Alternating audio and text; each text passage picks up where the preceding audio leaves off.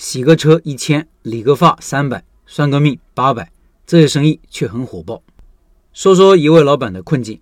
他说：“老陈你好，说来我好像是第一期加入社群的老粉了，关注你那么多年，终于有个困扰我的问题，所以跟你请教来了。我跟合伙人开了个汽车喷漆店，主要是承包各个修理店的活。为什么合伙呢？第一是分摊房租，第二是资源共享。合作前，合伙人说他有资源，然后一人出资一半。”活也干一样多，店里不招员工，分红一人一半。但是合作两年来，他的所谓的资源只占店里营业额百分之十不到。这几天我的老顾客找上门合作，我们只包工不包料。谈妥之后，合伙人招呼都不打，自己跟别人谈，把这个老顾客的活另包出去了，理由是忙不过来，也确实忙不过来。但是既然合作了，资源也是我的，他做这个决定是不是应该跟我商量一下？跟别人谈了之后，才跟我说把活已经包出去了，我们什么都不做就可以拿差价，但是这个差价实在是少得可怜。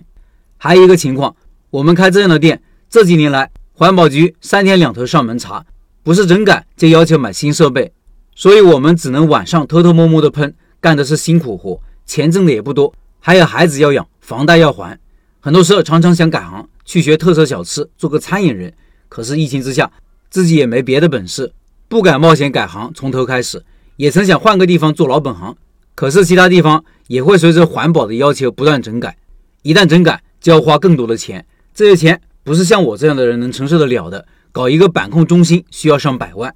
目前就想多赚点钱，是改行还是不改行？不改行的话，像我这种情况还有更好的方案吗？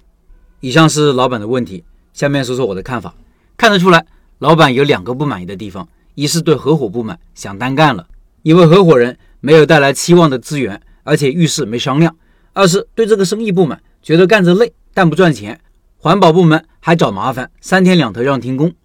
想起几个月前的一次预约洗车的经历，抖音里刷到的，给全车做清洗，看得到看不到的地方都搞，一台车洗一天，用上各种眼花缭乱的工具、清洗液和抹布，洗一次一千零八十，洗车过程看得挺过瘾。想想自己的车在一起那么多年了，从来没这般待遇，想给他洗一次，于是打电话预约，没想到说要等，差不多要等一个月时间，无奈放弃想法，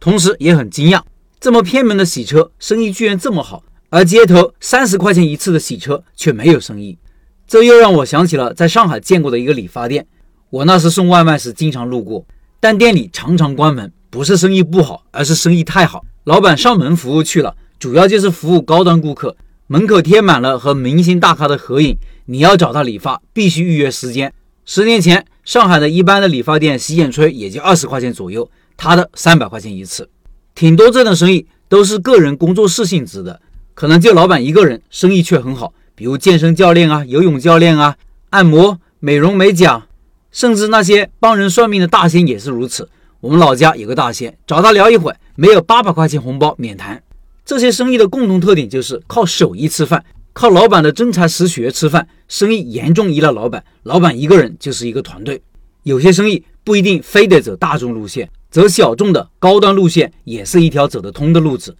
文中案例的老板能不能也做个技术精湛的手艺人，做一个有工匠精神的手工喷漆人，专业服务高端车型，或者专业解决汽车喷漆的疑难杂症问题？少做点生意，但是客单价要提高，利润一定要够，